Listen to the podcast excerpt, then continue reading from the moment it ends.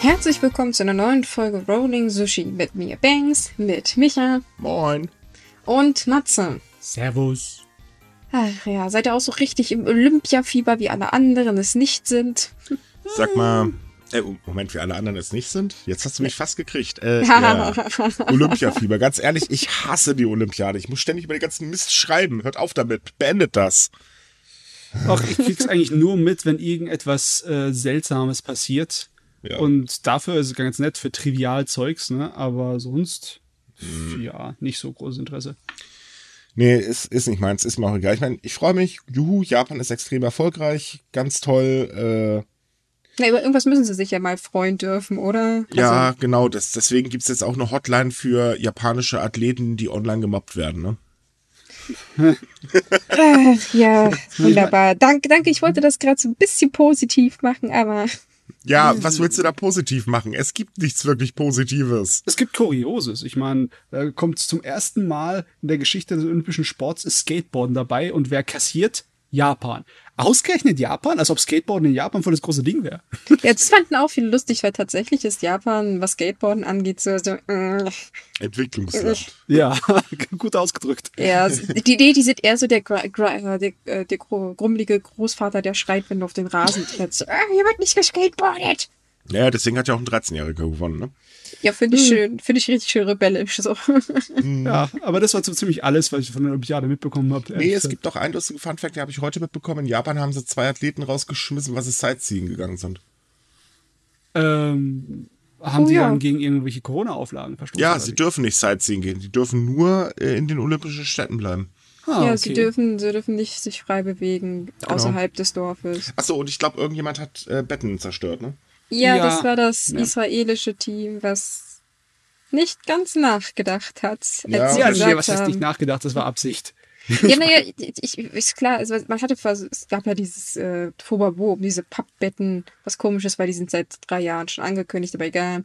Und da hat man halt sich, äh, wollten sie halt ausprobieren, wie stabil die Betten sind, aber das Ziel war halt nicht zu gucken, ob jetzt da zwei Leute draufstehen, sondern wie lange es dauert, bis man es kaputt macht. Ja, war im Aber Nachhinein. Ich fand es trotzdem interessant, dass sie zu neunt drauf rumspringen mussten, bevor es kaputt gegangen ist. Naja, man muss aber auch dazu sagen, der Shitstorm danach war heftig. Ja, der war heftig. Aber Finde ich auch zu Recht, weil ich meine, was ist das? Äh, Bitte nein, nein, nein, nein, nein, nein, nein, nein, nein. Also diesen ganzen Antisemitismus hätten sie bitte außen vor lassen können. Das, das na, geht das- schon wieder in eine Richtung, das muss nicht sein. Natürlich, das, das habe ich ja gar nicht gesagt, aber ich kann verstehen, dass viele Japaner ziemlich wütend waren und gesagt haben, was fällt euch eigentlich ein, Zeug Oh kaputt Gott, ey, zu was machen, ganz was, ehrlich, was euch nicht gehört. Nee, jetzt mal ernsthaft. Man ist die ganze Zeit in dem olympischen Dorf eingesperrt, darf eigentlich im Prinzip nicht raus, obwohl man schon in Japan sitzt, muss dann ab und zu nur mal eine Sportveranstaltung mitmachen und dann soll man sich erwarten, dass da nicht irgendwelche Leute auf dumme Ideen kommen. Äh, tut mir leid, aber hast du schon mal ein Kind, ähm, äh, hier, wie heißt das, äh, Stubenarrest gegeben? Nach zwei Stunden kannst du die Stube auch neu tapezieren. ja, aber langsam, langsam, langsam. Ne? Wenn du nach Japan jetzt irgendwie geschäftlich reist und dann 14 Tage in Quarantäne musst, dann solltest du auch nicht aus Frust des Hotelbetts kaputt batschen. Ja, aber ein Hotelbett und so ein Pappbett sind, glaube ich, zwei unterschiedliche Paar Schuhe. ja nee, aber Oh, du weißt, ja, was ich meine, vom Prinzip her. Ja Gott, Leute, das ist ein Pappbett. Man muss sich auch nicht so doll darüber aufregen. naja, ich, ich, so also klar, es ist, nur, es ist nur ein Pappbett, aber trotzdem, weiß ich nicht, finde ich das schon ein bisschen fragwürdig, etwas zu machen, nur mit dem Ziel, es kaputt zu machen. Das, wie gesagt, das war ja nicht, wir testen, äh, wie, wie stabil es ist, sondern wir testen, wann es kaputt geht. Also sie haben ja, Ja. das gemacht mit dem Ziel, es kaputt zu machen. Das war, glaube ich, das, was die Japaner am meisten gestört hat. Und das ist Ja. halt mit ihren Steuergeldern bezahlt wurde. Oder mit anderen Worten, es ist nicht wirklich groß was von Belang aus Olympiade zu berichten, ne? Nee. Ne. Ja, doch, eine Sache eigentlich schon, aber dazu kommen wir gleich. Ja. Ähm, okay, aber ich würde sagen, wir fangen jetzt mal mit unseren Hauptthemen an. Wir haben leider mal wieder ein Thema, über das wir gar nicht gerne sprechen, das aber leider wirklich Hauptthema heute ist. Corona. Aber Ich bin mal gespannt, wie, wie oft wir diesen Satz noch sagen werden. Eine Weile noch, ne? Ich befürchte, ne, verdammte, ich befürchte, jetzt wird's auch wieder richtig heftig. Also, ganz kurz, wie es gerade aussieht. Japan hat heute, also am Samstag, äh, zum zweiten Mal über 10.000 ähm, Neuinfektionen mit dem Coronavirus gemeldet. Das, und zwar so viel wie seit Beginn der Pandemie äh, noch nicht. Also sprich, das ist das erste Mal. Ähm, es ist so, dass äh, Tokio mittlerweile ebenfalls einen neuen traurigen Tagesrekord von äh, 4000 Infektionen ähm, gemeldet hat. Ebenfalls echt äh, irre. Aber das Problem ist, die Zahlen steigen. Das wurde ja schon vor ein paar Wochen äh, von den ganzen Gesundheitsexperten äh, prognostiziert. So, Leute, stellt euch mal darauf ein, dass das jetzt böse wird. Äh, hört halt keiner drauf und das ist halt momentan das Problem. Die Menschen haben keinen Bock mehr auf die Corona-Maßnahmen, die ja im Prinzip gar keine sind. Und die Regierung fährt einen, ja, sage mal, zweifelhaften Kurs. Ja, also in gewisser Weise kann ich verstehen, wie es gerade drunter und drüber geht, weil der Anstieg war doch sehr rasant von was 2000, 3000 Neuinfektionen täglich auf 10.000 innerhalb von drei, vier Tagen. Ja. Nicht wahr? Aber trotzdem, die Reaktion darauf ist nicht vorteilhaft. Also man könnte eigentlich so formulieren oder beziehungsweise eine Szene, ähm, eine typische Szene der japanischen ähm, Corona-Politik äh, beschreiben. Am Freitag hey, wir brauchen mehr Ausnahmezustand. Wir stellen jetzt Okinawa, Shiba, Saitama und Kanagawa unter Ausnahmezustand. Ab Hm. Montag, bumm, fertig. Menschen in der Bevölkerung sehen die Ankündigung und der Lachanfall, den hört man noch bis in die USA rein. Und so ungefähr funktioniert es momentan, weil das Problem ist nämlich, äh, die Menschen sagen sich, Leute, wisst ihr was, leckt uns einfach am Arsch. Es hält sich kaum noch einer wirklich an die Maßnahmen. Natürlich, es gibt auch Vereinzelte, aber größtenteils ist den Leuten das einfach Wurst und nicht nur den Leuten, sondern auch den Unternehmen, die äh, von den Maßnahmen betroffen sind, also sprich Bars und Restaurants. Es schert sich einfach kaum noch einer mehr drum. Es ist halt so, dass sie sagen, also pass mal auf, Freunde, wir müssen uns jetzt hier seit äh, knapp zwei Jahren komplett selbst einschränken. Seit zwei Jahren, äh, seit knapp zwei Jahren macht ihr, was ihr wollt. Es ist so, Ausnahmezustand kommt, ein paar Minuten später äh, kommt der erste Politiker an und sagt, ja, ja, wird dann und dann ganz schnell wieder beendet. So, es gibt haufenweise Warnungen von Gesundheitsexperten. Ihr hört auf gar nichts. Warum sollen wir uns dann noch an irgendwas halten? Und gerade in Tokio fällt das auch auf. In, äh, in Tokio werden grundsätzlich ähm, an bestimmten Punkten regelmäßig äh, die Fußgänger äh, gemessen. Und die Zahl ist so minimal zurückgegangen. Äh, Homeoffice funktioniert im Prinzip auch kaum noch. Und ähm, naja, die sagen sich halt eben auch, hey, ihr habt da ein paar Olympische Spiele. Warum sollen wir uns denn einschränken, wenn die da fröhlich den Affentanz vor, äh, vorführen? Ja, bisher Ja. war der Frust zwar schon lange da und weniger Leute und immer weniger haben sich einschränken lassen, aber jetzt scheint irgendwie so, als wäre das fast gerade übergelaufen, weil es ist ja massiv gesunken, die Vorsicht bei der Bevölkerung. Ne? Richtig. Und jetzt kommen wir zum Knauses Knackswuff Olympia. Denn dadurch, dass Japan den Medaillenspiegel gerade ganz äh, anführt oder zumindest ganz weit oben ist, ich weiß nicht genau, wie der Stand ist, ist es halt so, dass die Berichterstattung über Olympia die Corona-Berichterstattung ganz langsam zu einer Randnotiz macht in den Medien. Und das führt halt dazu, dass aktuell überhaupt kein Gefühl der Krise da ist. Plus das Verhalten von äh, dem japanischen Premierminister, der, das, äh, der macht das nämlich auch ganz toll. Ähm, er war bis Freitag, also wirklich am Freitag kann man sagen, haben sie dann so gemerkt, oh shit, wir müssen mal irgendwas unternehmen. Und bis Freitag war er still. Er wollte nicht mal im, äh, in den Medien etwaige Fragen zur Pandemie beantworten und auch nicht zum äh, extrem schnellen Anstieg. Ähm, und dazu kommt halt, dass er auch noch teilweise versucht hat, mit positiven Argumenten anzukommen. Das heißt also, hm, hinter mir brennt gerade die Hütte, aber ich habe einen Tropfen Wasser dabei. Ist doch positiv, oder? Und das kommt halt nicht ganz so gut mehr an und die Leute fühlen sich halt wirklich, ja, verarscht. Das stimmt. Ich habe gerade tatsächlich kurz bevor wir angefangen haben, habe ich noch Bilder aus Tokio gesehen. Die haben ja da auch die Sperrstunde, Freiwillige, wie man es auch immer nennen will, dass die Restaurants ja halt abends zumachen sollen oder zumindest äh, Verkauf einschränken sollen. Und da war irgendwie gerade so ein Bild ähm, aus so einer aus Shibuya, da gibt es so, ein, so eine Restaurant-Einkaufsmeile und ja, es war fünf Minuten bevor diese Sperrstunde praktisch gilt. Und ja, es war, glaube ich, jeder Platz besetzt, den man dort sehen konnte. Also es war, Ja.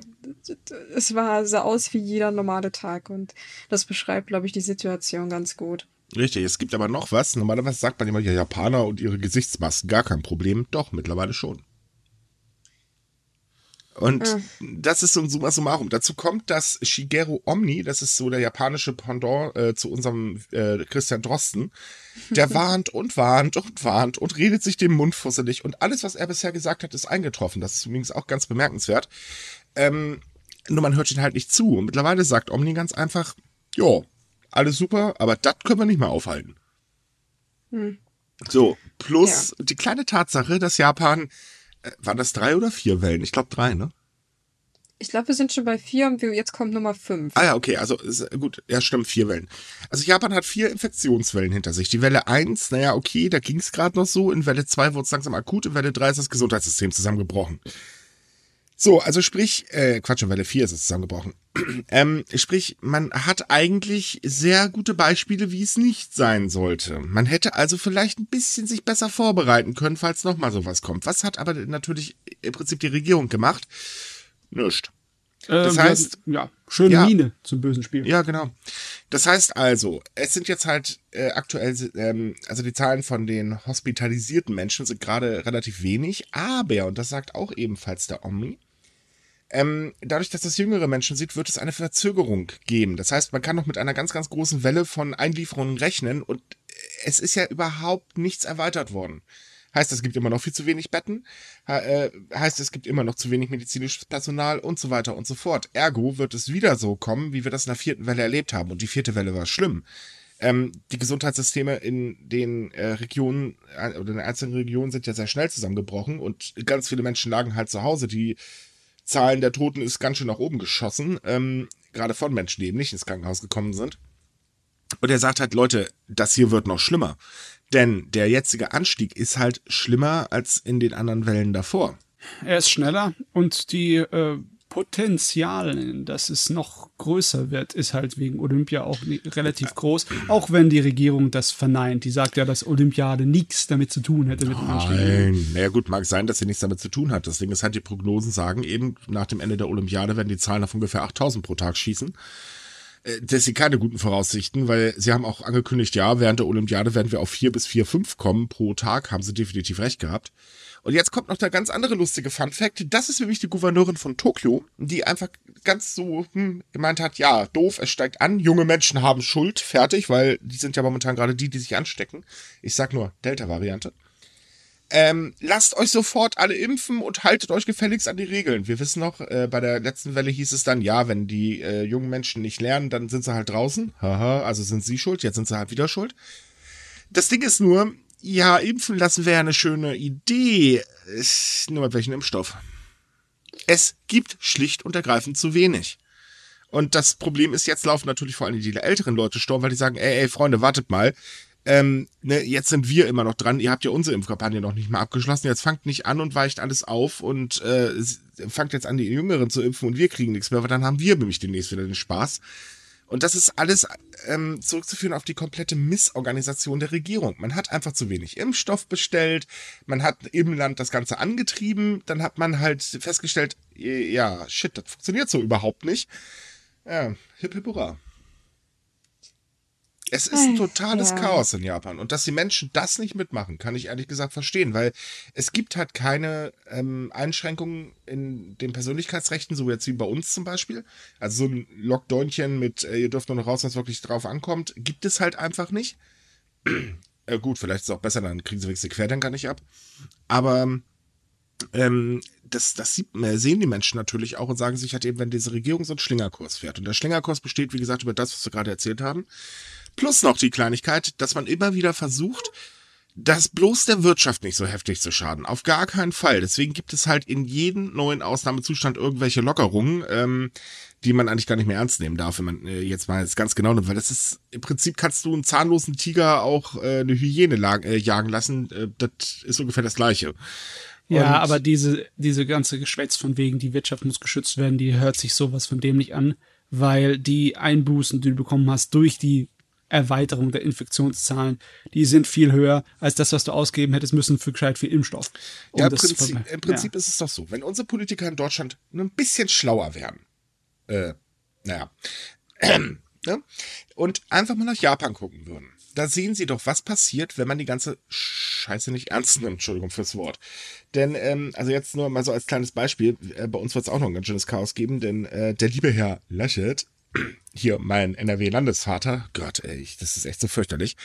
Äh, hier in NRW haben sie jetzt, waren sie der Meinung, ach ja, wir verlängern jetzt mal die Zeit, bis dann mal auf den Anstieg der ähm, Zahlen reagiert wird. Ganz schlaue Idee. Und würde man wirklich nach Japan gucken, dann sieht man doch, was passiert, wenn man nichts macht oder wenn man es nur halbherzig macht. Denn das, das Ding ist halt eben, naja, vierter Lockdown, äh, ganz, äh, naja, Ausnahmezust Ausnahmezuständchen. Ähm, klar schadet das logischerweise der Wirtschaft. Und natürlich haben die Menschen immer weniger Bock drauf, wenn halt man das eben einfach so halbherzig macht. Das ist doch ganz klar. So, also warum schafft's Japan nicht?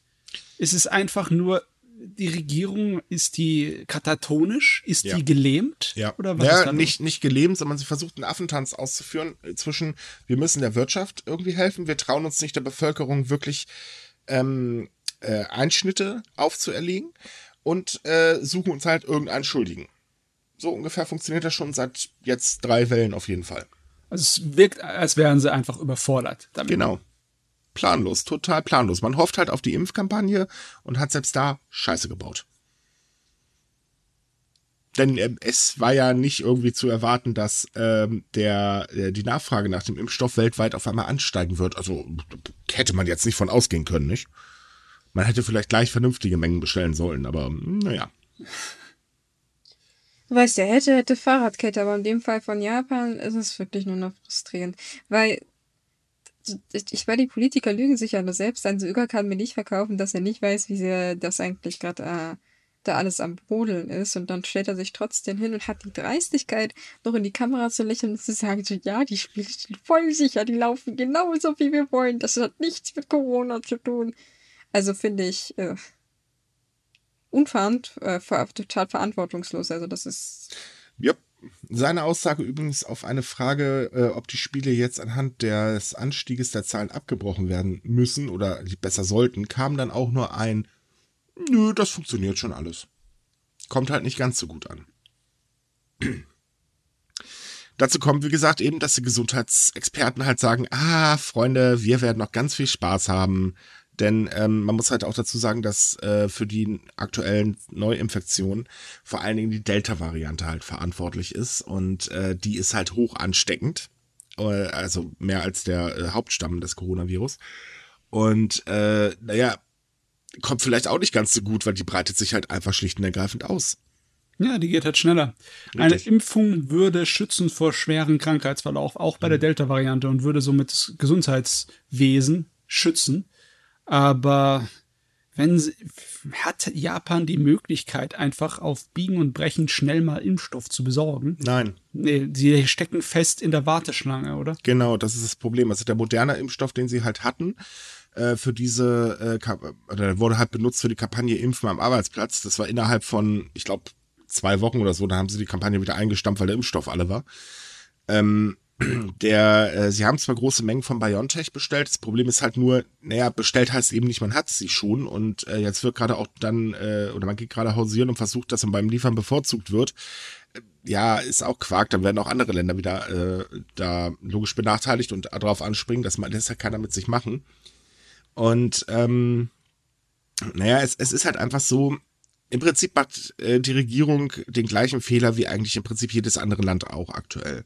Also man kann es hier sehr schön mit der USA und mit Deutschland vergleichen. Die Delta-Variante wird einfach nicht ernst genommen. Und das ist gefährlich. Ich meine, ich brauche hier bei mir nur, und ich wohne ja wie gesagt an der Einkaufsstraße, ich brauche hier nur rausgucken. Man könnte meinen, hey, die Pandemie ist vorbei oder wieso tragt ihr alle keine Masken mehr? Ja, aber auch in Köln steigen die Zahlen. Haha. Und ähm, auch unsere Regierung, es, es nimmt ja wirklich keiner mehr ernst. Aktuell wird ja drüber geredet, diese Indiz, Dingsbums, äh, in, Inzidenzzahlen sind nicht okay, man muss das irgendwie anders äh, betüdeln. Ja, das mag ja alles sein, aber das Problem ist halt, aktuell wäre es keine gute Idee, irgendein System jetzt groß zu ändern, nur damit es sich schöner anhört, weil hey, wir haben da eine Mutation, die Mutation ist nicht so toll, die kann jeden treffen, Hallöchen. Ja, es ist halt Müdigkeit zu spüren. Ja. Müdigkeit im Allen, Müdigkeit mit den Maßnahmen, Müdigkeit mit Impfen, was natürlich eines der gefährlichsten Sachen ist. Richtig. Deswegen Japan, hier auch ja. nochmal übrigens der Aufruf, liebe Leute, es gibt aktuell keinen wirklichen Grund, die Impfung zu verweigern. Es sei denn, man kann sich wirklich nicht impfen lassen durch Allergie oder irgendwie sowas in dem Dreh. Wenn ihr die Möglichkeit habt, lasst euch impfen. Ihr müsst nicht befürchten, dass ihr tot umkippt. Hey, ich meine, ne, ich lebe auch noch, komischerweise. Ähm, nur Spotify kann ich mit meinem Chip noch nicht steuern, aber immerhin. Dass das Ding ist halt einfach, wenn wir irgendwann mit dem Virus leben wollen, ohne dass wir äh, haufenweise tote Menschen stapeln oder so, ähm, ja, lasst euch impfen, das ist die beste Möglichkeit, die wir hier gerade haben. Und es ist immer einfacher mittlerweile, sich impfen zu lassen. Wie man ja sieht, kriegt man sogar schon Bratwurst angedreht, wenn man irgendwo hingeht. Also. Kleiner Funfact dazu übrigens. Die AfD so, aha, wir müssen also Brat, oder also ein Politiker von der AfD, äh, wir, äh, jetzt wird also schon Bratwurst verteilt, damit man diesen unnützen Impfstoff äh, und das Volk bringen kann. Zwei Wochen vorher hat er noch Leute eingeladen äh, zum Stadtgespräch und hat dabei gratis Bratwurst verteilt. Wie soll man das jetzt verstehen? ich meine, ich, ich hätte zwar genannt, ey, ein Würstchen will reden, ihr kriegt auch eine Bratwurst, aber naja, gut. Ja, ich meine, Japan macht es ja auch ein bisschen so, will Vorteile für Geimpfte haben, will die Leute animieren mit allem Möglichen, auch wenn es japanisches Popkultur gut ist, dann kommen mhm. dann irgendwelche, die bekanntesten Manga-Figuren aus Japan kommen dann her und werben fürs Impfen aber der Effekt, auf den wartet man noch. Ne? Ja, also ich sag mal, auch da kann man äh, einen ganz guten Vergleich zu Deutschland ziehen. Also auch in den japanischen Medien, ähm, jetzt nicht unbedingt die Leitmedien, wobei doch hier und da schon, wird natürlich auch ein bisschen fragwürdig berichtet. Also man berichtet halt über jeden kleinsten Furz, der irgendwas mit Impfen oder so zu tun hat. Ähm, teilweise halt auch äh, komplett dramatisiert. Und ähm, wenn man sich das jetzt hier in Deutschland anguckt, ist es ungefähr das Gleiche. Also ich habe das jetzt in den letzten Tagen mal ein bisschen genauer verfolgt. Ähm, gut, dass die Bild übertreibt, brauchen wir nicht drüber reden. Äh, das ist sowieso Missblatt. Aber ähm, auch so, es ist einfach zu viel. Also die, die, es ist im Prinzip so ein, so ein, ja, wie soll man sagen, so, ein Medien, so eine Medienüberflutung. Und zwar in allen Richtungen. Es gibt eine positive, dann kommt sofort eine negative Nachricht. Äh, das, das ist zu viel. Man kann das nicht mehr filtern. Und das ist in Japan halt genauso. Und da merkt man dann halt auch langsam, dass eben diese Fake News vor allen Dingen anfangen zu fruchten. Und das spielt auch noch eine ganz wichtige Rolle, weil, ähm, naja, die importieren sich halt die Fake News aus Deutschland und den USA. Und wir wissen ja, hier in Deutschland sind die Fake News, also das, das ist, äh, Gott, ist das lächerlich. Ähm, und die stoßen da halt dann mittlerweile auch natürlich äh, auf sehr fruchtbaren Boden und dadurch lässt man halt die Vorsicht auch dann fallen oder zumindestens einige, beziehungsweise es werden halt immer mehr, die auf diese News reinfallen. Hauptschwurbelargument äh, in Japan ist übrigens, man wird unfruchtbar, wenn man sich impfen lässt. Ja, ja. Deswegen, wenn man Japan retten will, nicht impfen lassen, ne, weil man der, was habe ich da gelesen? Wie war das Argument? Ach genau, Bill Gates will Japan ausrotten, deswegen werden alle unfruchtbar gemacht. Je verrückter, desto unterhaltsamer, desto mehr kommen da Leute her und haben echt Spaß ja, damit. aber hey, vielleicht Gates das wirklich alle Japaner weg. Dann haben wir zwar keinen Podcast mehr, danke Billy Boy, aber vielleicht soll das einfach nur ein Freizeitpark werden. Ist immerhin schon eine passende Insel, ne? Kommt dann irgendwann irgendwo beim Eingang ein Stand hin, weiß ich, 2,40 Euro Eintritt und dann äh, viel Spaß. 3,50. Ja, gut, 3,50 stimmt. Es ist, es ist so ein Blödsinn. Ja, das Problem ist, man, die Gegenseite ist irgendwie, schafft es nicht attraktiv zu sein. In Japan leidet das alles an der Konsequenz. Ne? Da kannst du mit was auch ich, mit den berühmtesten Leuten fürs Impfen werben. Wenn kein Impfstoff da ist, kannst du nichts machen. Richtig. Da kannst du zu den Restaurants sagen, wenn ihr euch an die Maßnahmen hält, dann werdet ihr bevorzugt. Dann kriegt ihr schneller eure Förderung von der Regierung, um eure Einbußen auszugleichen. Aber wenn es dann äh, nicht kommt, das Geld, und Monate verschoben wird, und die Leute dann da hocken, ja, dann ist es natürlich, dann glaubst du natürlich auch der Regierung kein Wort mehr. Richtig. Und da gibt es dann auch noch eine ganz lustige Geschichte, denn gerade Tokio hat extra ein neues System dafür eingeführt, damit die Zahlungen schneller gehen. Ähm, also sprich, Antrag ganz schnell bearbeitet, Geld ist ganz schnell da, damit sich jetzt beim vierten Ausnahmezustand alle dran halten. Ja, das Problem ist bloß, man hat irgendwie das System angeschaltet und das System davor abgeschaltet.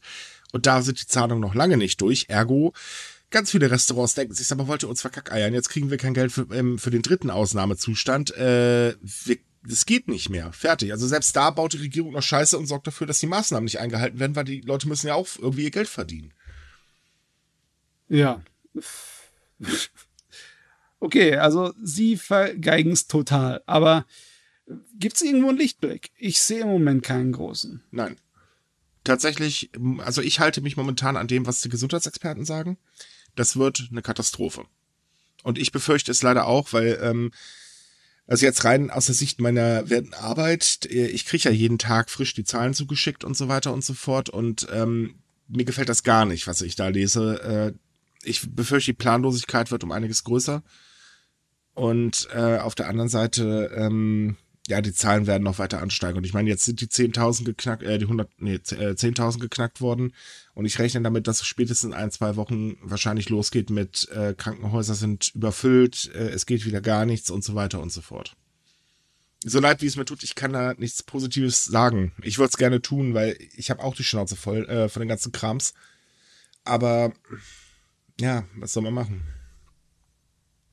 Mehr als berichten können wir ja leider nicht, aber uns hört ja Japan nun mal nicht zu. Also würde mich sehr wundern. Wäre Oh, schön, unser aber. Podcast, oh Moment, unser Podcast wird sehr häufig von, äh, in Japan gehört. Ja, aber bestimmt nicht von Suga. Und selbst dann würde es sie nicht interessieren. Also ich glaube, wenn er ihn hören würde, würde er uns ein Killerkommando zu rüber schicken. Lassen wir das mal lieber. Suga hört eh nicht auf irgendjemanden. Ja, meine ich ja, das Ding. Aber ja, die Zahlen, so wie sich's gerade entwickelt, es bahnt sich wirklich, also wenn Japan nicht irgendwie noch, aber weiß ich nicht, einen Trumpf im Ärmel hat, ähm, es sind dieselben Bilder, die wir im Prinzip in Indien gesehen haben. Es hat genauso angefangen. Und auch in anderen Ländern, wo die Zahlen letzte Zeit durch die Decke gehen. Und Richtig. Ähm, das, das ist für mich wirklich, wie gesagt, ich bin immer so ein bisschen unfassbar, dass, dass Suga das eiskalt ignoriert. Selbst, äh, ich meine, was, was hat er zu verlieren, wenn er jetzt sagen würde, ja, es ist problematisch, wir verschärfen jetzt wirklich mal ordentlich die Ganz Maßnahmen. viel. Tatsächlich ganz, ganz viel. Das Problem ist nämlich, wenn du die Maßnahmen verschärfst, äh, wird das dazu führen, äh, sagen wir mal so, Japans Wirtschaft steht auf ganz, ganz wackeligen Beinen. Ähm, wir wissen ja, Japan war ja jahrelang in einer Rezession. Das, dann kam Abe, hat äh, mit seinen Abenomics ähm, rausgearbeitet. Problem an der Geschichte ist, die Abenomics sind auch verdammt wackelig. Äh, das hört sich alles immer so toll an. Problem ist, es war im Prinzip ein ähm, Aufschwung auf Pump. Das ist der erste Punkt, weil Japan ist ja das höchst verschuldetste Land der G7-Staaten ähm, und wird auch noch lange, lange Zeit das nicht abbezahlen können. Das heißt, eigentlich genau genommen muss nur ein ganz kleines Dominosteinchen fallen und das Land ist pleite. Ähm, das zweite Problem ist, das Land ist ein, oder Japan ist seit den Abenomics eigentlich ein Land der ähm, Teilzeitarbeitskräfte. Es gibt unglaublich viele Teilzeitarbeitskräfte in Japan. Die Menschen haben da wirklich zu kämpfen. Und das Problem, sie verlieren natürlich ihre Jobs dann. Das versuchen sie halt zu verhindern, weil auch die LPD weiß, ja, wir werden auf jeden Fall wiedergewählt. Da gibt es kein Ja und kein Amen. Ähm, braucht man von nichts anderem ausgehen. Das Problem ist aber, dass wenn das der einzige Punkt ist, womit die LPD wirklich schwächer werden könnte bei den Wahlen. So, das jetzt, die Auswirkungen, also dieses Hin und Her, das wird der LPD nicht so sehr schaden.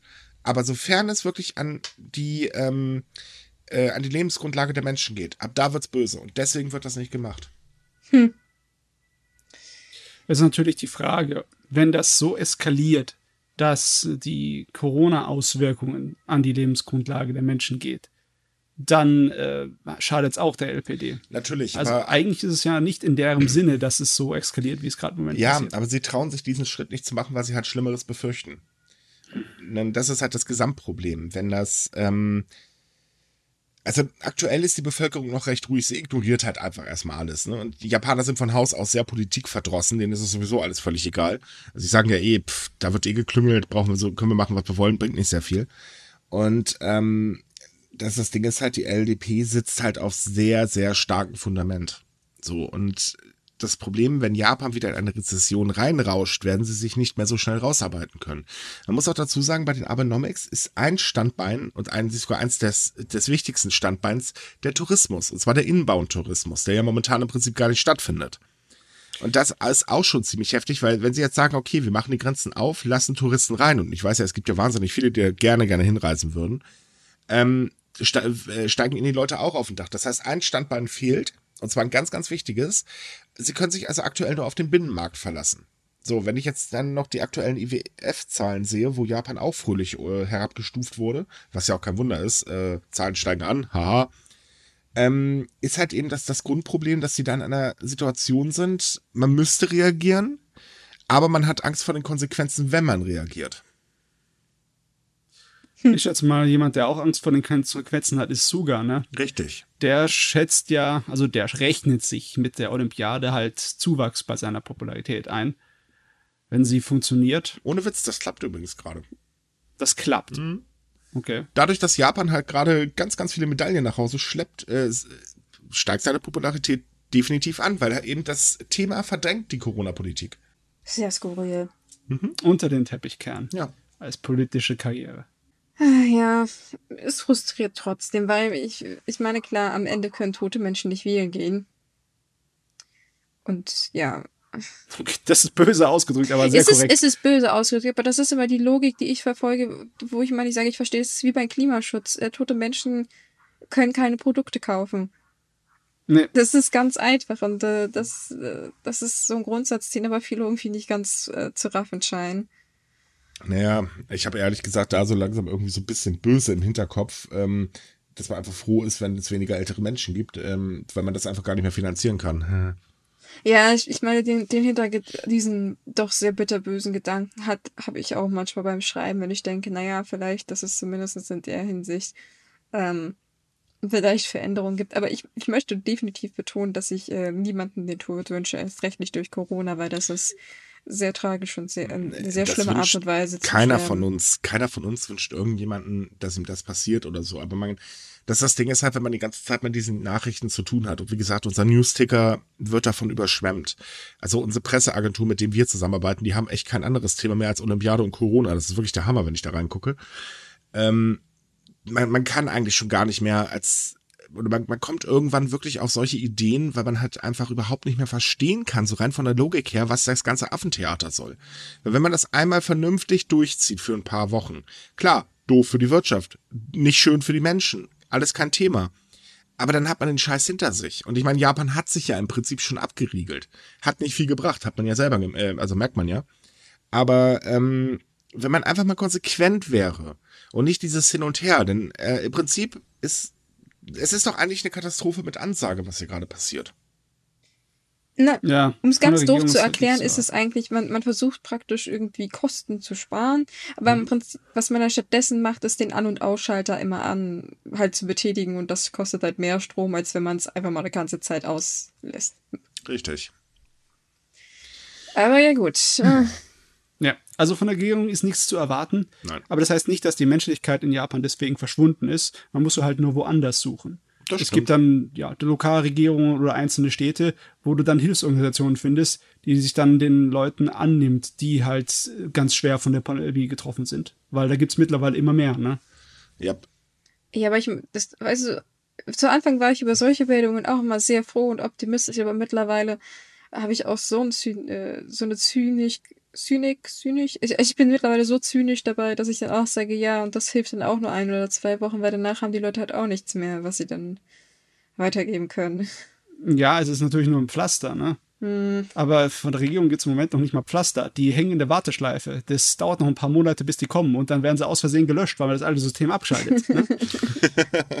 ja, das stimmt allerdings. das stimmt leider, leider. Allerdings muss man dazu sagen, wir hatten ja im letzten äh, Podcast halt das Thema, ähm, ja, sozial Schwache sollte man dringend helfen, aber äh, gerade bei Olympia ist es ja zum Beispiel nicht passiert, nicht? Nicht Ich wirklich, sag nur, ne? Obd Obdachlose verscheuchen und so weiter. Ja, ja, das ist. Äh, ich, ich merke, heute wird das irgendwie eine sehr, sehr schwere Folge. Ja, das wird leider aber auch noch ganz lange so bleiben. Nein, aber auf was Matthias gerade anspricht, ist, dass eine Stadt in Japan, und zwar die Stadt Yoso, äh, nun eine Essensausgabestation im Rathaus ähm, geöffnet hat, eben um ausländische Einwohner zu helfen. Ja, das sind definitiv gute Nachrichten, weil die werden leider ganz vergessen. Mhm. Also, Das Problem ist, ja, dass äh, einige von denen sind auch Senioren. Senioren, die halt noch am Arbeiten sind, aber die halt ihren, ja, ihren Job nicht wirklich ausüben können, weil entweder äh, kommen keine Aufträge rein. Das passiert halt. Im Moment ist halt nicht möglich, wenn Leute, die sich irgendwie spezialisiert haben auf Dolmetschen oder auf Tourismus, die sind jetzt erledigt. Tourismus ist seit 15 Monaten oder sowas eingeschlafen. Oh ja, ich glaube schon, ja, das ist mittlerweile müssten es schon 15 Dazu sein. sollte man übrigens auch mal ganz kurz erwähnen. Ähm, jeder, der sich halt Hoffnung macht ähm, auf baldigen Japan-Urlaub, das wird definitiv nichts. Ich habe jetzt gestern äh, mit einem Reise, also japanischen Reiseunternehmen gesprochen. Ähm, und die sagen halt auch, die rechnen nicht damit, dass das vor Frühjahr nächstes Jahr irgendwie wieder anlaufen wird. Besonders man kann es halt nicht voraussehen. Äh, die Entwicklungen sind unberechenbar. Wir, die, den, das, den Sommer davor war es eigentlich auf der ganzen Welt ruhig und jetzt ist das, sieht es ganz anders aus. Ne? Richtig. Ja, ja, nur weil ein paar Leute nicht zuhören können. Ja, manchmal sind die Leute auch nicht dran schuld. Ne? Manchmal ist es einfach nur, äh, kommt es von einfach größeren Bewegungen in der Gesellschaft, an denen man selber nicht viel ändern kann. Einfach, wenn die große Masse nicht hört, dann hast du ein Problem. Ja, Gut, kommen wir mal von Corona weg, kommen wir mal zum Klimawandel. Haha, Besseres Thema. Ja. ja da kann man auch nichts dagegen machen. Da ist auch keine einzelne Person dran schuld. Da ist nur die große ganze Gesellschaft dran schuld. Ne? Ja, und leider ignoriert die große ganze Gesellschaft oder der große Teil der großen ganzen Gesellschaft das ganze Theater. Auch hier, ich sag nur, ja, shit. ne? ähm, in Japan ist es halt so, Japan kriegt seit Jahren oder seit zwei, drei Jahren ungefähr die Auswirkungen des Klimawandels immens zu spüren, weil die schweren Regenfälle haben zugenommen, es wird immer heißer und wer die japanische Hitze kennt, weiß, ist nicht schön, ist gar nicht schön. Ähm, und es ist halt so, dass ähm, jetzt gab es wieder schwere Regenfälle und zwar in der Präfektur äh, Fukui, glaube ich, wenn ich mich gerade Mhm. nicht. Ja, genau. Hm, ja, Fukui. Und da mussten, äh, dadurch ist die Gefahr äh, von Schlammlawinen extrem angestiegen und deswegen sind tausende Einwohner evakuiert worden.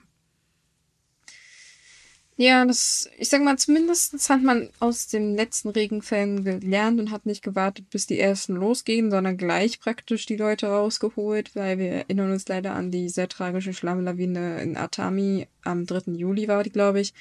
Und äh, meines Wissens nach hat man immer noch nicht alle Vermissten gefunden. Nein, hat man nicht. Man- Die Suche geht immer noch weiter. Und die, die Leute, die man gefunden hat, waren leider tot. Also ähm, es, die Hoffnung ist eigentlich null, dass noch lebende Menschen gefunden werden. Und ja, es, man kann wenigstens sehen, dass man daraus gelernt hat und diesmal sofort reagiert hat, bevor irgendwas Schlimmeres passiert. Ja, ist halt so problematisch in Japan, was Bausubstanzen angeht, ne? weil es keine einheitliche für das ganze Land geltende Regelung für sowas gibt, so ähnlich wie das mit Deutschland ist, macht es so ziemlich jeder nach seinem eigenen Ding und sein eigenes Ding bedeutet halt auch manchmal Geld sparen. Ne? Und ich schätze mal, egal wo es in Japan runtergeht, äh, Leute, die Bescheid wissen, die werden dann sofort zur Evakuierung rufen, wenn irgendwo sie wissen, das ist nicht unbedingt der bestgebaute Untergrund. Na, sagen wir mal so rum. Wenigstens funktioniert das mit der Evakuierung in Japan. Ja, die haben ja zumindest Übung, was Katastrophenfälle angeht. Naja, wobei, also äh, das, man muss mal da ein bisschen vorsichtig sein. Der Ev Evakuierungsbefehl funktioniert wahnsinnig gut, auch ihr Warnsystem. Also das ist zackig hinterher. Die haben da auch so extra ein neues Warnsystem, damit das auch Ausländer besser verstehen und so weiter und so fort. Das Problem ist, dass äh, das wie mit den Impfungen ist. Viele Leute glauben halt nicht daran, dass sie jetzt evakuieren müssen und sagen, oh naja, ich hatte ein bisschen Wasser, ne? Regnet ein bisschen. Und dann ist das Malheur groß, weil wir erinnern uns, vor ein paar Jahren hatten wir auch ähm, die großen Überschwemmungen in Richtung Hiroshima der Gegend. Und da kam im Nachhinein hinaus, dass eine große Mehrheit der Menschen diese Evakuierungsaufrufe absolut ignoriert hat. Ja, aber da muss man dazu sagen, dass es äh, nicht einfach so nach dem Motto, na Gott, pf, was die da sagen, ist egal, sondern es ging eigentlich eher darum, dass sie Angst vor Plünderung hatten. Ähm, kann man auch irgendwo ein bisschen nachvollziehen. Doofe Idee, dann trotzdem nicht zu evakuieren, aber mm, naja. Ähm, das, das Problem ist halt, oder was heißt das Problem? Zumindest funktioniert halt das Warnsystem. Was die Menschen dann damit machen, das steht immer noch auf einem anderen Blatt Papier. Das ist natürlich ganz klar. Aber es ist halt eine Tendenz da, die man ganz eindeutig erkennen kann, dass in den letzten Jahren die gerade schweren Regenfälle ganz, ganz extrem zunehmen. Das stimmt, ja. Also äh, man, Experten gehen ja mittlerweile auch davon aus, dass das äh, über die nächsten Jahre immer heftiger werden wird. Also Japan muss sich auf sehr viele Überschwemmungen vorbereiten, was der Regierung natürlich erstens A viel Geld kosten wird und zweitens sie ja vor dem Problem steht, stellt, dass sie viele Deiche und Dämme erneuern müssen, die marode sind, extrem marode sogar. Und mh, ja, mehr Kosten. Ja, es ist, es ist im Prinzip auch da genau wie in Deutschland auch. Hier wird ja auch mit viel, viel mehr Starkregen gerechnet. Ähm, der, der Witz ist halt im Prinzip, ähm, ja, also ein, einige Politiker, Gott sei Dank nicht die LDP. Also da muss ich sagen, äh, wirklich mal Hut vor Zuger ziehen. Der hat die Zeichen der Zeit erkannt und will auch was dagegen tun. Äh, wenn auch langsam zugegeben, aber zumindest passiert da was. Äh, wenn ich dann jetzt hier in Deutschland sehe, wo wir jetzt ja wirklich auch eine sehr, sehr schwere Katas äh, Regenkatastrophe hatten, ähm, wo es, wenn man dann so die Politiker hört, denkt man sich auch so, Leute, ähm, ja, nee, ist klar, weil, wie heißt es immer so schön, der Klimawandel darf den Menschen nicht mehr kosten. Aha. Ich würde sagen, alles verloren zu haben, ist immens an Kosten.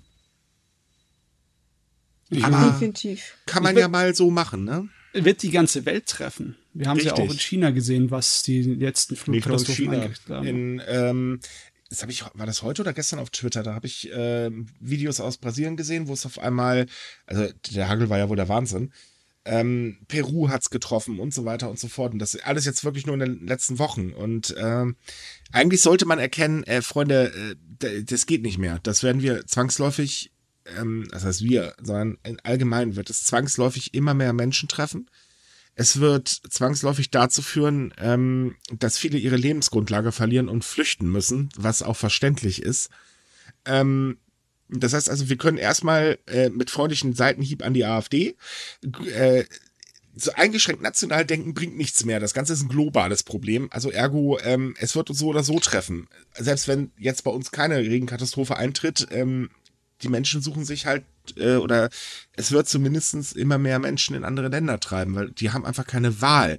Und hey, jeder Mensch hat das Recht auf ein vernünftiges Leben, das halten wir mal kurz fest. Hm. Ähm, und auf der anderen Seite ist es halt so, die Kosten werden explodieren. Wenn man jetzt auch vom menschlichen Leben absieht, wohlgemerkt, ähm, ist es halt einfach so, naja, es wird halt sehr viel zerstört und das muss wieder aufgebaut werden. Ergo, das kostet Geld. Was soll, ist also besser, wenn man sagt, okay, man setzt sich einfach mal hin und überlegt, was können wir wirklich tun? Klar, natürlich heißt es immer, wenn nur Deutschland was macht, dann ist es bei anderen Ländern ja eh egal. Ja, es sind aber immer mehr Länder, die was tun und das könnte helfen. Und das, das Ding ist halt, es muss was getan werden. Und dann kostet es halt ein bisschen mehr Geld, aber es ist immer noch günstiger, als wenn du einen ganzen Landstrich verwüstet hast. Äh, haufenweise Tote, haufenweise Menschen, die überhaupt nichts mehr haben. Das ist dann halt einfach so. Und äh, das, das Ding ist, man muss einfach abwägen. Und ich denke, lieber mal auf ein SUV verzichten, verdammte Axt, äh, und dafür dann halt eben vermeiden, dass es weiter so schlimm ist. Und man muss auch ganz ehrlich sagen, ähm, Japan zum Beispiel ist ja der größte Plastikproduzent eigentlich, wenn ich mich gerade nicht irre. Oder steht kurz hinter der USA zumindestens. Also es ist auf jeden Fall richtig irre. Ähm, und auch emissionstechnisch sind die nicht gerade äh, unterste Kategorie. Okay, weit hinter Deutschland halten wir auch fest, aber das, das Ding ist halt eben, man muss was gegen tun. So. Wir sind nun mal einfach mit unserer gesamten Infrastruktur nicht für solche Unwetter ausgelegt. Nee. Und einige Fakt Sachen ist, in Japan sind richtig. dafür ausgelegt. Ähm, zum Beispiel in Tokio gibt es Möglichkeiten, um Sturmwasser abzuleiten, die sind absolut vorrangig auf der ganzen industriellen Welt. Die sind Stimmt. unglaublich. Aber halt in den ländlichen Gebieten ist es nicht so gut ausgebaut. Und Eben. da ist es gefährlich in Japan. Ja. So, ja. und keine gute Idee. Keine das einfach Idee, so ne? laufen zu lassen, ist echt eine dumme Idee. Ja. Ich meine, Japan tut ja auch ein kleines bisschen was bei ähm, Emissionen und bei Umweltschutz. Es, es, sind ja auch letztens erst die Pläne bekannt geworden, dass sie bei Neubauten immer stärkere Richtlinien durchsetzen wollen, was Emissionen und beziehungsweise was, äh, ja, ähm, wie sagt man dazu, energieeffiziente Häuser, moderne, mhm. angeht. Und das wird was helfen über die Dauer. Klar. Aber Wenn, die Reaktionen, ob die schnell genug sind? Nee, sind sie definitiv nicht, weil wir haben eigentlich schon den Super-GAU. Das muss man auch mal ganz ehrlich sagen. Also in der Hinsicht, man macht sich ja immer so gerne über äh, hier, äh, wie heißt die, Friday for Future lächerlich.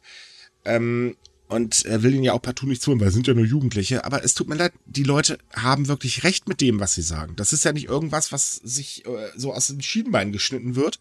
Das sind halt wirklich Fakten. Und diese Fakten muss man halt beachten. Und das ist halt auch in Japan so. Da gibt's ja halt auch logischerweise Friday for Future, aber die werden halt noch belächelt. Ähm, wobei das Lächeln mittlerweile halt auch aufhört. Ähm, es gibt da halt ein ganz kleines Umdenken äh, immerhin ist Japan schon so weit, dass sie halt sagen, okay, ähm, Verbrenner sind jetzt bald tabu. Tokio ist dann vorgeprescht, hat das ja, äh, hat dann das Ende im Prinzip sogar noch vorgezogen. Ähm, und also solche Sachen. Und äh, natürlich wird das ein bisschen die Mobilität verändern. Natürlich wird das auch hier und da, kann es teurer werden. Aber wenn man es halt mal summa summarum nimmt, ist es halt so, ähm, ich, ich nehme jetzt mal den Strom hier in Deutschland. Unser Strom ist einer der teuersten, ich glaube in Europa oder zumindest der teuerste in Europa oder irgendwie so. Ähm, Ökostrom ist tatsächlich günstiger. So, also mh, hm, muss das nicht zwangsläufig alles teurer werden. Und das, diese Befürchtung dieses Argument ist in meinen Augen nichts anderes als Faulheit, wenn man halt sagt, never change a running system, es funktioniert. Wir arbeiten hier nach den üblichen Marktbedingungen, sprich jedes Jahr mehr verkaufen, mehr Gewinn machen, äh, Konsum, Konsum, Konsum. Und genau da ist einfach das Ende erreicht. Es funktioniert nicht mehr. Und Japan hat da die Zeichen der Zeit erkannt und gesagt, okay, wir nehmen jetzt in unseren Wirtschaftsplan auf, dass wir ähm, mit grünen äh, Produkten, wie auch immer. Also, dass wir halt in der grünen Technologie Vorreiter sein wollen und das eben als Hauptstandbein unserer Industrie machen wollen. Und die Industrie zieht auch mit. Also größtenteils, jetzt nicht jeder, aber größtenteils tatsächlich. Natürlich gibt's dann so Sachen, naja, wie die Sache mit dem Wasserstoff ist jetzt vielleicht nicht unbedingt gerade die günstigste Idee, denn Wasserstoff in der Produktion äh, sorgt für sehr, sehr viele Emissionen. Aber die Zeichen der Zeit sind halt definitiv, wenn man sich auf grüne Technologie spezialisiert, dann das ist der Zukunftsmarkt. Da gibt es überhaupt nichts dran zu rütteln. Und deswegen sollte man einfach nicht an diesen üblichen Systemen festhalten. Dieses System funktioniert so einfach nicht mehr. Ja. Also jetzt wisst ihr es. Wenn ihr für die Zukunft sparen wollt, müsst ihr in moderne Energien und Bausubstanz uns allen der Kran reinballern. Also, hey, investieren. Kleiner, kleiner Fun Fact. Sumikai zum Beispiel, inklusive übrigens des Hauptbüros, laufen komplett auf Öko. Wir sind komplett CO2-frei. Wir haben unser Anbieter, der setzt auf Ökostrom. Ähm, deswegen steht unser Server auch in Finnland, weil kühl, naja, also ähm, noch kühl. Hm. ähm, ne? Und äh, ich bin ganz ehrlich, auch wenn das sich jetzt wie Werbung anhört, meinetwegen ist es jetzt Werbung, aber zum Beispiel äh, bei mir nutze ich Naturstrom und ich muss ganz ehrlich sagen, wenn ich meine Stromkosten mit denen des Standardanbieters hier in Köln vergleiche, liege ich weit drunter. Hm. So, Ganz ah. einfach. Also es muss nicht automatisch teurer werden. Ich würde jetzt auch sagen, ich achte auch beim Einkauf sehr stark auf äh, den ökologischen Aspekt und trotzdem bezahle ich nicht mehr Geld. Das ist genauso ein doofes Argument wie mit den Arbeitsplätzen. Äh, die ganzen Kohlekraftwerke zumachen, gibt keine Arbeitsplätze. Das ist ja äh, doch, weil ihr dann anfangt, andere Dinge zu machen. Und die Leute lassen sich auch relativ leicht umschulen. Man muss nicht immer so tun, als wenn man dadurch ganze Existenzen zerstört. Man baut dadurch natürlich neue. Also äh, kleiner Funfact übrigens: In Deutschland wurde praktisch die gesamte äh, Windindust äh, Windenergieindustrie, die sehr sehr viele Arbeitsplätze geschafft hat, äh, hat von der Regierung durch äh, verschiedene Maßnahmen wirklich kaputt gemacht und das hat ja. Arbeitsplätze gekostet. Und das, das hat mehr Arbeitsplätze zerstört, ja. Richtig. Und das das Ding ist ähm, Ökonom äh, nicht Ökonom nee, wie heißt es? Doch Ökonom. Ja, keine Ahnung. Jedenfalls, ähm, sehr, sehr viele Experten haben das dann auch mal ausgerechnet und haben wirklich gesagt, Leute, ihr seid ja witzig. Ihr habt hier eine Industrie kaputt gemacht, die die gesamte Menge an Arbeitnehmern, die durch Abschaltung von Kohlekraftwerken, durch den äh, von Kohletagebau und so weiter, ähm, hätte auffangen können. Und na, ja, sorry, das sind einfach die dämlichsten Sachen, die man machen kann. Hinzu kommt, dass wir ja mittlerweile auch äh, äh ganz gut sowieso Ökostrom äh, verhindern, also zumindest in Windräder äh, ist Quatsch. Übrigens, kleiner, wie war das hier in, in NRW? Ein äh, Tagebau darf äh, sehr nah an Häusern sein, ein Windrad muss Kilometer weit entfernt sein? Ja, beim Windrad sind es 100 und ich glaube beim Tagebau sind es knapp 50 nur, also.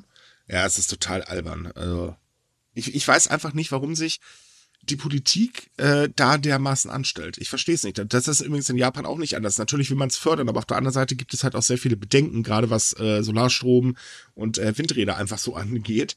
Dabei ist gerade Japan wirklich äh, perfekt dafür, weil sie äh, sind im Prinzip überall drumherum Wasser. Das ist perfekt. Oh ja, du kannst da so viel reinbauen an ja. die Küste. Das ist unglaublich. Das ist es eben. Und naja, hier haben wir dann halt eben das Problem, naja, Bayern hat ja auch lustig gesetztechnisch dann gearbeitet, dass Windräder aufbauen sehr, sehr schwierig wird oder fast unmöglich. Äh, NRW hat das hervorragend gemacht. Ich meine, ne, also muss man wirklich sagen, Hut ab. Und wenn ich dann natürlich dann unseren Lieblingskanzlerkandidaten Laschet höre, man merkt, ich mag ihn einfach nicht, weil wenn der den Mund aufmacht, dann kommen eh nur Lügen raus. So dass NRW Vorreiter ist, dann tut mir leid, aber äh, verdreht der Typ die Statistiken so lange, bis es dann passt oder so? Er hält die einfach bis verkehrt herum. Weißt du doch, wie bei Ja, aber selbst verkehrt herum ist äh, NRW nicht auf Platz eins es ist total albern alles. Ich würde jetzt gern sagen, die brauchen sowas wie einen Weckruf. Die müssen mal so Temperaturen wie in Japan um die Ohren fliegen, aber ich glaube, das wird auch nichts groß ändern. Nein, und die Temperatur nein. möchte ich nicht hier haben. Nicht hier, bitte, nein. Du, du weißt doch, was der gute Laschet gesagt hat. Nur wegen so einem Ereignis erinnert man doch nicht gleich über Nacht seine Politik. Nee, junge Frau, das machen wir nicht, ne? Ja, bedenke dran, dass er eine Stunde später oder zwei Stunden vorher gesagt hat, wir müssen jetzt mal Klimapolitik betreiben. In dem ja. Moment, als er das gesagt hat, sind übrigens haufenweise Klimaaktivisten vor Lachen gestorben. ähm, Okay, der war böse, ich gebe es zu. Entschuldigung. Aber ich glaube, man kann das Thema gar nicht mehr ohne Sarkasmus sehen, weil man einfach hilflos ist. Man versucht, man versucht, man versucht und man scheitert halt eben an der blöden Sturheit von irgendwelchen alten Trotteln, die, tut mir leid, keine Ahnung von Gott und der Welt haben. Ja, von Gott schon, das ist ja das Problem. ja, gut, sie haben Gott komplex, aber definitiv keine Ahnung von Gott selbst. Also das C in der CSU kannst du wirklich streichen bei uns. Ja, ich, ich finde, ich mache das mittlerweile auch zum Selbstschutz, weil du sonst den Verstand verlierst einfach. Also das ist, äh, da bin ich schon so knallhart und sage Also, so. Ohne Witz, ich bin froh, dass ich 42 bin. Ich habe nicht mehr lange. Ich muss das ganze Chaos Gott sei Dank noch ein paar Jährchen mitmachen. Aber die junge Ja, ja, Generation, die tut mir echt leid. Du, ich habe eine schlechte Nachricht für dich, Micha. Du bist erst bei der Hälfte deiner Lebensspanne. Ja, ich habe noch eine schlechtere Nachricht. Ich bin Buddhist, ich komme wieder. Äh. Verdammte Axt. Gut, aber kommen wir ja mal zu den Temperaturen, denn in Japan ist die Zahl der Hitzschlä äh, Hitzschläge explosionsartig angestiegen und ich glaube, das war das erste Mal tatsächlich in einem Sommer, wo das so ganz rasant nach oben geschossen ist. Ja, mehr oder weniger, das stimmt schon. Also es war ein sehr, sehr schneller Anstieg. Es komm, ist schon in der Vergangenheit ab und zu vorgekommen, dass es zu solchen Zahlen gekommen ist, aber äh, es ist trotzdem sehr bedenklich, wenn man halt das auch im Kontext der allgemeinen Wetterlage natürlich betrachten muss. Also zu allgemeinen Zahlen zwischen dem 19. Juli und dem 25. Juli wurden in ganz Japan 8.122 Menschen wegen eines Hitzschlags in Krankenhäuser eingeliefert. Natürlich sind dadurch nicht die Zahlen erfasst worden von Personen, die einen Hitzschlag erlitten haben und nicht ins Krankenhaus mussten. Das kommt nämlich auch vor. Und im Vergleich zur Vorwoche war das ein Anstieg von 80 Prozent. Also das ist schon ziemlich krass. Oh, fast doppelt so viel. Ja, und 23 Personen starben an einem Hitzschlag. Das hört sich halt, wie gesagt, alles immer so wenig an, aber ist im Vergleich halt steigend. Ja, ja, man muss aber bedenken, wir sprechen hier von einem Land, das Hitzewellen dieser Art eigentlich gewöhnt ist. Also die haben überall Klimaanlagen, irgendwelche Handyventilatoren und da gibt's auch diese komischen Dampfkühldinger, die irgendwo in der Gegend rumstehen. Also die Menschen wissen eigentlich, wie man sich schützt, aber die Hitze ist so extrem mittlerweile, dass äh, Ja, das Schlimme ist eigentlich gar nicht die Hitze. Das Schlimme ist die Feuchtigkeit dabei. Wenn das Genau. eine trockene Hitze wäre, könnte man das noch einigermaßen besser verkraften. Aber die Feuchtigkeit macht das schlimm, weil das ist ein Saunaeffekt. Das macht echt keinen Spaß. Dazu kommt, dass die Wetterbehörde sagt, äh, tja Leute, tut mir leid, aber Ende der Hitze ist noch nicht im Sicht und sie rechnet halt in den nächsten Wochen mit Temperaturen von 35 Grad oder mehr. Ja, Mhm. 35 Grad ist tatsächlich so, so der niedrigste Grad. Also, Mhm. wir, wenn wir uns an den letzten Sommer erinnern, ich glaube, wir hatten den Hitzerekord mit 48 Grad Celsius. Das war zwar nicht in Tokio, aber es war in der Nähe. Ich bin mir gerade nicht sicher. Ja, es war eine etwas kleinere Stadt, aber ja, das war auch heftig. Das Problem ist immer, wenn Leute so, sowas hören, dann denken sie sich so, oh, ja, na gut, dann ist es halt jetzt einmal so ein Rekord. Nein, das Problem ist, dass wir diese Sache jedes Jahr aufs Neue haben. Wir haben, also nicht jetzt nur Japan, aber jedes Jahr aufs Neue hört man, ja, das ist ein neuer Hitzerekord. Ja, das ist der Hitzerekord von letzten Jahr und dann das Jahr davor und so weiter Ey, und so fort. Also, Ich sag nur Kanada. ja. Du ich mein, kannst das- jetzt gekochten Lachs aus dem See fischen. Mm. Oder schauen wir kurz in die USA. Äh, Ich glaube Florida, wo es gerade wieder fröhlich. Äh, Kalifornien. Äh, Kalifornien. Ähm, ja, so waldbrandtechnisch. Ich habe da Videos gesehen, da denkst du echt, sag mal, seid ihr in die Hölle gefahren oder was? Also man muss zu Kalifornien sagen, es gibt äh, tatsächlich eine Waldbrandsaison in der Gegend. Das Problem ist, die fängt immer früher an und hört immer später auf. Und wird immer das, heftiger. Das natürlich auch, weil und äh, auch die Türkei brennt zurzeit äh, an mehreren Stellen. Das, da sind ganze Abschnitte einfach nur noch von Hölleninferno auf gut Deutsch. Und auch zum Beispiel die arktische Eisschicht, also die, die Meeresschicht, die wird von Jahr zu Jahr kleiner. Die ist, dieses Jahr wird vermutet, dass sie die drittkleinste seit Aufzeichnungsbeginn ist. Ey, wir hatten dieses Jahr eine Hitzewelle in Sibirien. Ich meine, das muss man sich mal auf der Zunge zergehen lassen. In ey. Sibirien. Hallo. Ja, da waren im, in Nordsibirien wurde auch gemessen eine Temperatur von, hm, ich will nicht lügen, ich glaube es waren 38 Grad und ich war so, das ist ein, das ist äh, Nordsibirien, da sollten keine 38 Grad sein. Da steht normalerweise immer ein Minus vor dem Tempo, äh, Thermometer. Ich glaube, Ja. ohne Witz, die mussten sich wahrscheinlich alle neue Thermometer kaufen, damit sie die Hitze vernünftig messen können. Wahrscheinlich. Ja, aber wie gesagt, ich wollte nur sagen, da, die Meldung ist ja, dass es die drittkleinste Fläche ist, die es geben wird, äh, also die bisher gemessen wird. Und denken sich ja Leute so, hey, ja, Leute, die drittkleinste, ja. Die zweitkleinste gab es letztes Jahr. Und die kleinste 2001. Just saying. Also nur um, das war nicht vor 20 Jahren oder so. Nein, es war letztes Jahr. Und äh, da sollte man sich, glaube ich, sehr Gedanken machen, Richtig. wie weit man sich das selbst eigentlich vorlügen will. Das ist ja, ist ja nur jetzt da so. Nee, es wird nächstes Jahr genauso schlimm und sogar schlimmer. Eben. Und das Ding ist halt, dann kommen, hast du da so ein paar Sonderanbieter. Ach, ich finde das toll. Ja, aber auch ihr werdet älter und dann findet ihr das gar nicht mehr toll. Ich finde denn bitte 38 Grad Temperatur toll. Äh, du, das kann ich dir jetzt auch nicht sagen. Also ich definitiv nicht. Ja, müssen wir unsere Kultur ändern. Ab jetzt müssen wir Siesta machen über den Tag lang und nur morgens und abends arbeiten. Ja, Ich- genau. ich schlag, das, schlag das dann mal bitte vor dann freu dich mal auf die Reaktion der Wirtschaftsverbände. Ne, das wird Spaß. das, das ist halt das Problem. Anpassen. Also wir können nichts dagegen tun, weil Wirtschaftsverbände und Politik Sturm laufen und das einfach nicht machen.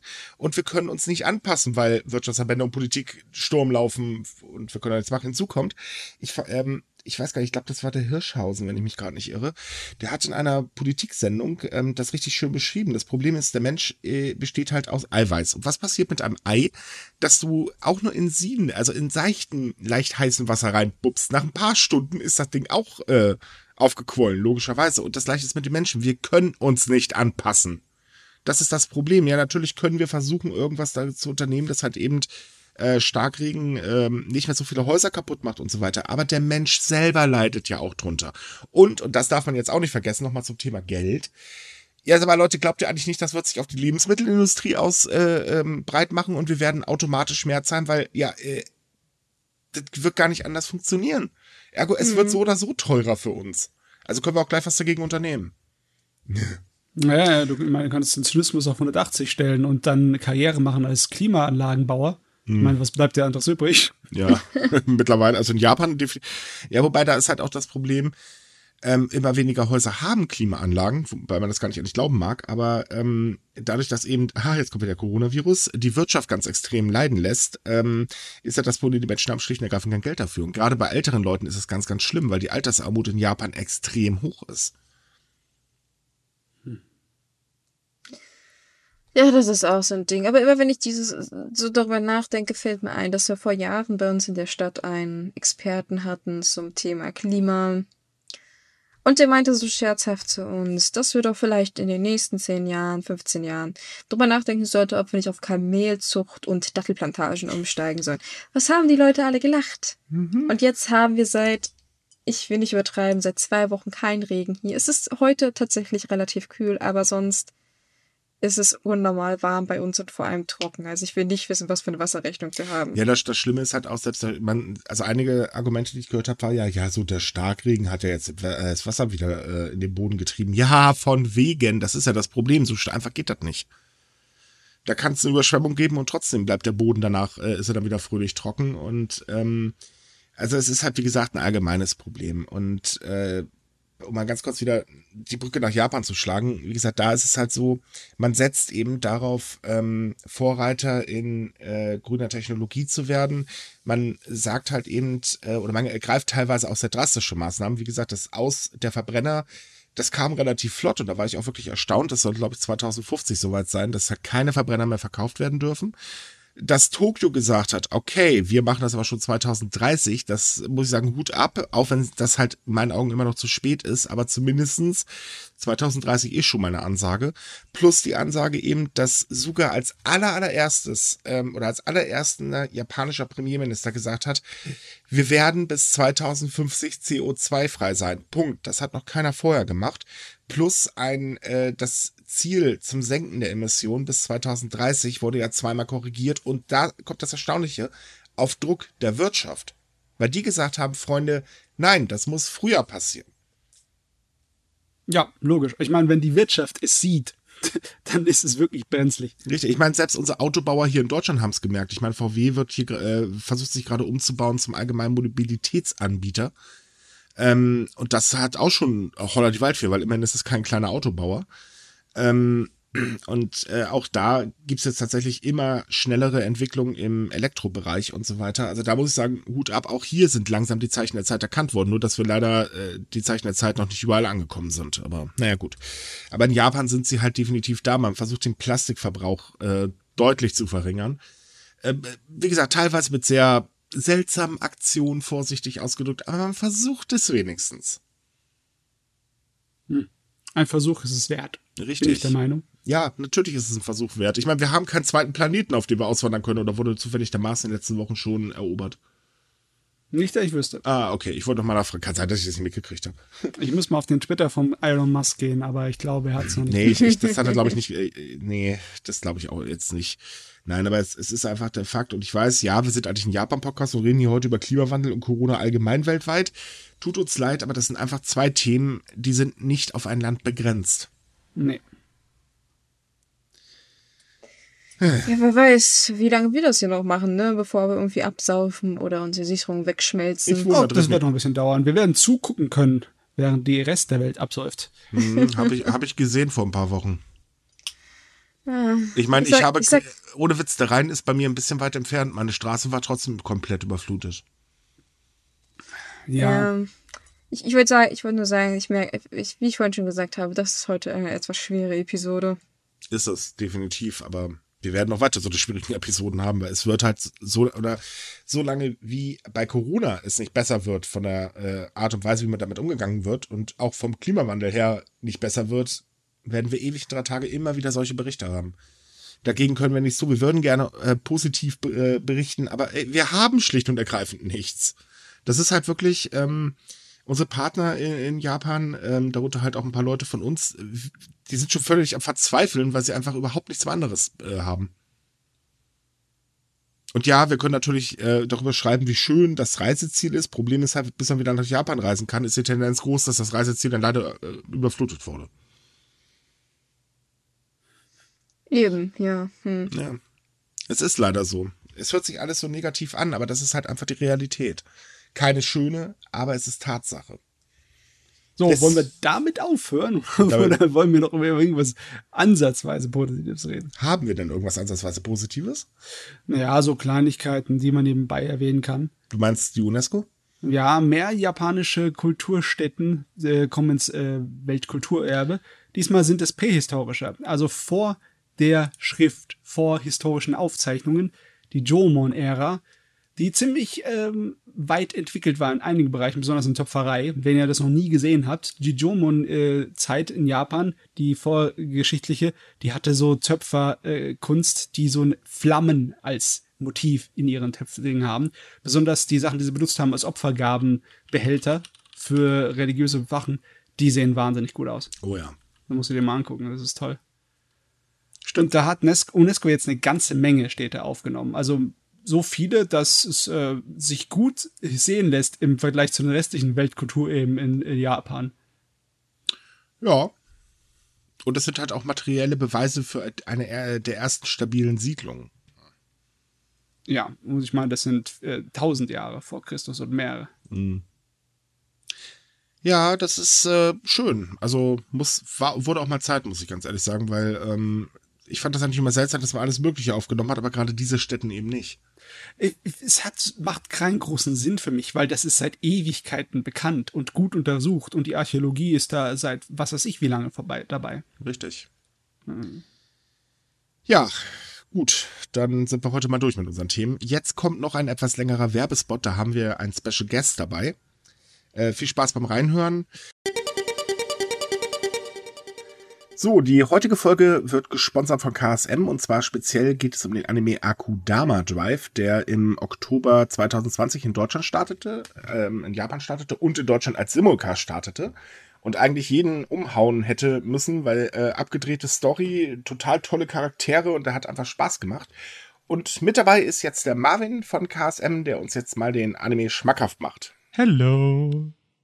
Ja, ich weiß nicht, soll ich direkt loslegen? Leg los, lass deine Begeisterung freien Lauf. Also, ich weiß nicht, ob ihr es schon wusstet, aber ich finde Akudama Drive cool. Also, jetzt kein äh, doofes, ich muss das sagen, Gelaber, ähm, sondern ich, ich freue mich, dass du einfach gesagt hast, so, ich weiß, du magst den Anime, lass einfach ein bisschen drüber quatschen, weil ich für mich persönlich, wir haben im Vorgespräch auch schon mal drüber geredet gehabt, für mich ist es persönlich so ganz privat einfach einer der besten Anime, den ich in letzter Zeit, in den letzten Jahren einfach gesehen habe. Ich finde es einfach, ich finde einfach nicht nur diese Welt, ist ja ein Cyberpunk-Setting, also dieses sehr futuristische mit den Hologrammen, das sieht cool aus, alles ist irgendwie bunt, aber doch gleichzeitig düster. Sie spielen so ganz, ganz viel mit den Farben, aber auch so die Charaktere. Ich mag sie. Es sind acht Akudama in der Summe und inhaltlich geht es ja im Prinzip darum, dass diese acht Akudama einen Auftrag bekommen, ähm, eine bestimmte Ware abzuliefern. Das ist so in einem Satz runtergebrochen, worum es geht.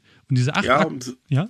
um es noch ein bisschen äh, kurz äh, das Kuriose daran zu beschreiben, ist eigentlich, es sind halt alles äh, ganz große Verbrecher, mit Ausnahme eines Mädchens, die konnte einfach nur mal eben nicht ihr Essen bezahlen. Ja, Genau, die äh, 500 Yen, die quasi ein Leben verändern.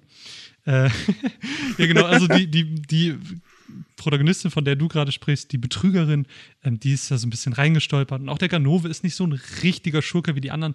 Aber im Endeffekt haben wir da so acht Verbrecher. Die sind, und das ist das Coole daran, alle sehr verschieden. Also jeder Charakter ist irgendwie anders. Und ich glaube, deswegen funktioniert die Serie auch für alle so gut, weil egal welche Art von Charakter du magst, du findest irgendwie immer einen, der dir gut gefällt.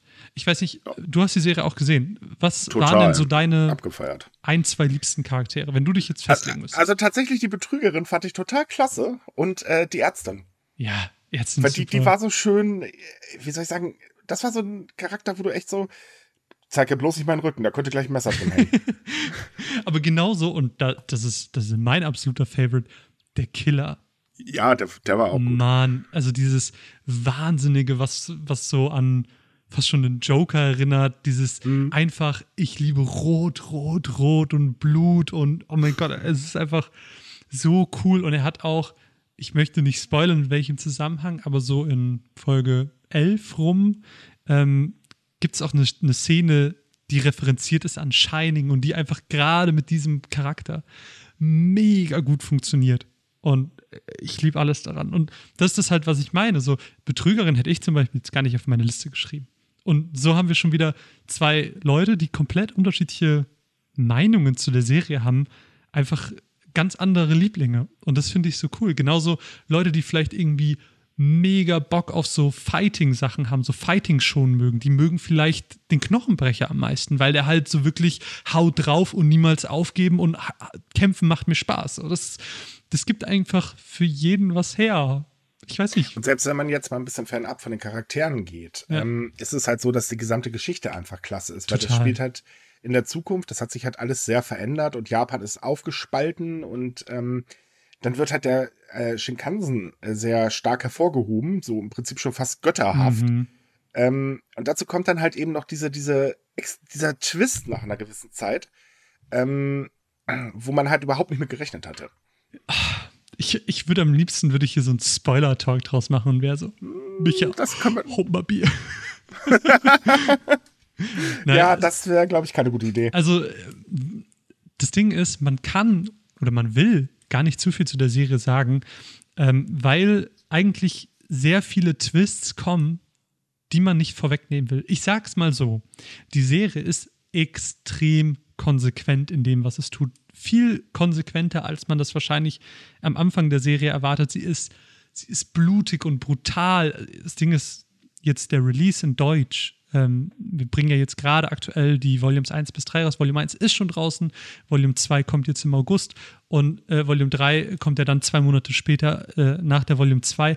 Und je weiter ihr fortschreitet, desto blutiger und brutaler wird es. Es ist alles unzensiert und das ist halt das Geile. Da siehst du dann halt auch mal, wie so ein Arm oder so ein Kopf abfliegt und dann so eine Blutfontäne da rausschießt. Das ist, das ist so konsequent gut gemacht und äh, das finde ich so gut. Also ich, ich kann das einfach nur jedem ans Herz legen.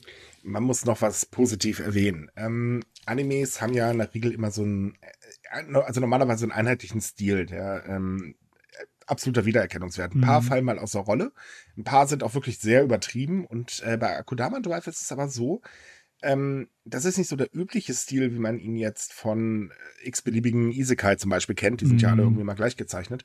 Aber er sticht halt hervor, weil Total. auch die ganze Animation ähm, bringt halt diese Geschwindigkeit, die teilweise auftritt, so wahnsinnig gut herüber. Ähm, dass es einen wirklich mitreißt, alleine nur schon vom Anschauen. Und dazu kommt halt noch die Farbpracht, die halt da Mhm. entgegenhaut. Also, ähm, ja, man merkt wahrscheinlich, ich bin auch ziemlich begeistert von dem Anime, obwohl das überhaupt nicht mein Ding ist von Genre her, muss ich ganz ehrlich sagen. Mhm. Aber ähm, der ist halt wirklich bildgewaltig und äh, absolut super in Szene gesetzt. Mhm. Also äh, gerade auch als du den, den Stil angesprochen hast, ist mir auch direkt wieder was in den Kopf geschossen. Was ich schon in der ersten Folge mega gut fand, war die Transitions. Also der Ja. Szenenwechsel. Das ist einfach so ein, so ein Stilmittel, den ich einfach woanders noch nie gesehen habe. Für die, die es nicht kennen, einfach mal bildlich beschrieben.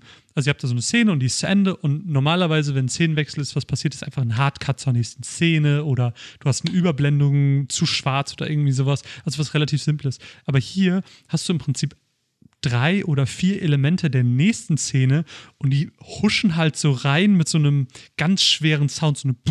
Du hörst so richtig, wie die, wie die neuen Szenenelemente reinknallen. ist dann so und da wird dann diese neue Szene zusammengesetzt. Es ist mega cool. Also so rein vom Stil unfassbar einzigartig. Ja, definitiv. Also es ist schon was Besonderes.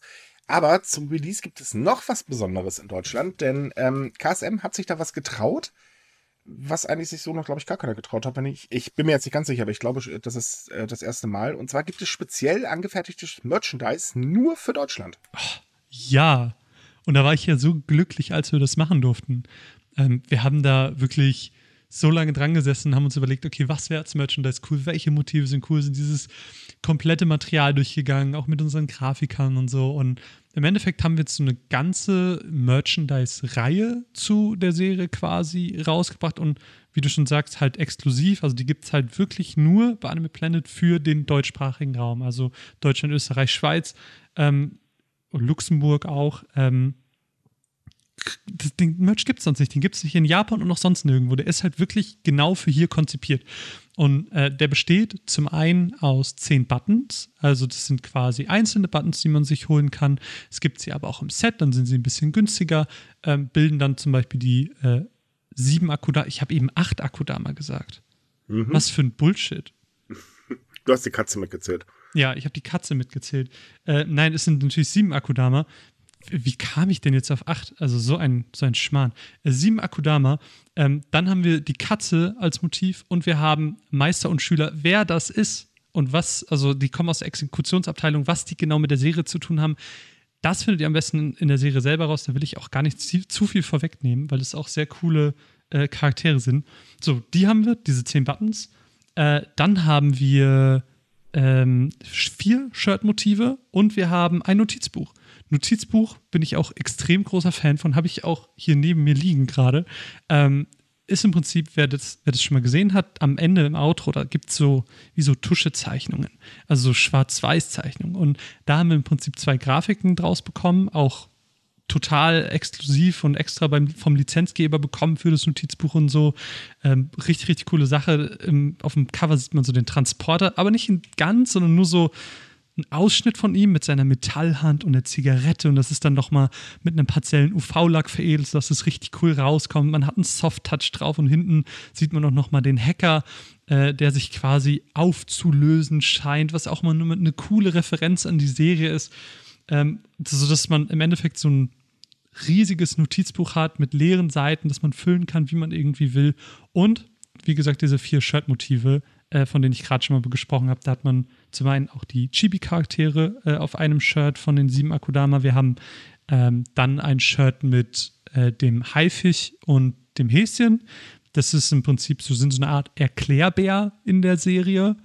Ähm, wir haben ein Shirt mit der Katze als Chibi-Motiv, wo sie sagt so, hör auf die Katze, weil ich glaube, jeder, der irgendwie schon mal mit einer Katze zu tun hatte oder eine Katze zu Hause hat, weiß, wie wahr dieser Spruch ist. Äh, Katzen haben sehr viel zu sagen. Ähm, und unser Mood-Shirt, was ich, glaube ich, nochmal hervorheben möchte, weil das, weil das Mood-Shirt, das ist jetzt nicht irgendwie gebrandet oder so. Also, das ist wirklich einfach nur I hate Mondays mit, diese, mit dieser Katze aus der Serie. Und die ist halt so, die ist so eine Grumpy Cat. Und da habe ich eine ganz äh, witzige Anekdote zu und die kann ich dir äh, ja auch einfach mal erzählen. Äh, ist ja jetzt eine kleine, eine kleine Behind-the-Scenes-Geschichte.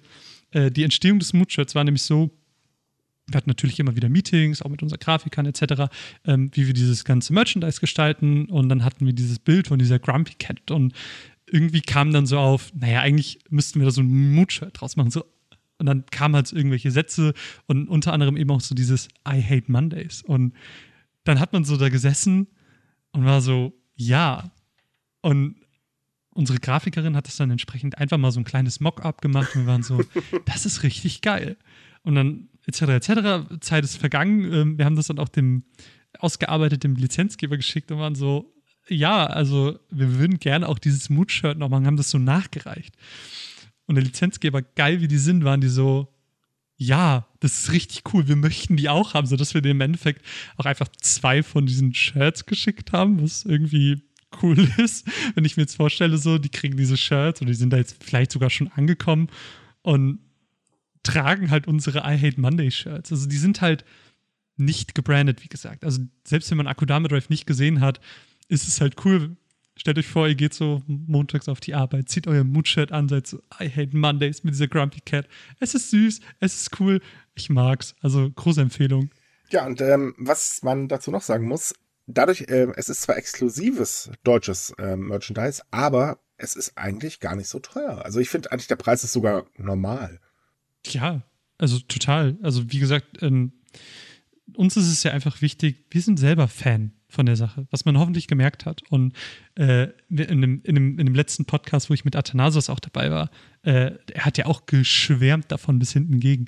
Wir mögen die Serie und wir wollen einfach, dass die Leute das nach außen tragen können. Und Merch kann extrem teuer sein, aber wir haben uns halt zum Ziel gesetzt, einfach günstiges Merch zu machen, ähm, sodass jeder, der Lust und Spaß an der Serie hat, ähm, das einfach auch nach außen tragen kann. Äh, dass er, sei es jetzt das Shirt oder ein Notizbuch oder sogar die Buttons am Rucksack oder so, es, es, soll einfach erschwinglich für die Leute sein. Deswegen kostet auch ein Button zum Beispiel nur 2,50 Euro und im Set dann eben noch günstiger. Also uns ist einfach wichtig, die Leute sollen geilen Merch haben zu einer Serie, die sie selber gut finden. Also ja, so von Fan zu Fan. Gut, dann danke ich dir, dass du da warst und äh, du dich, äh, dir uns deine Leidenschaft gezeigt hast.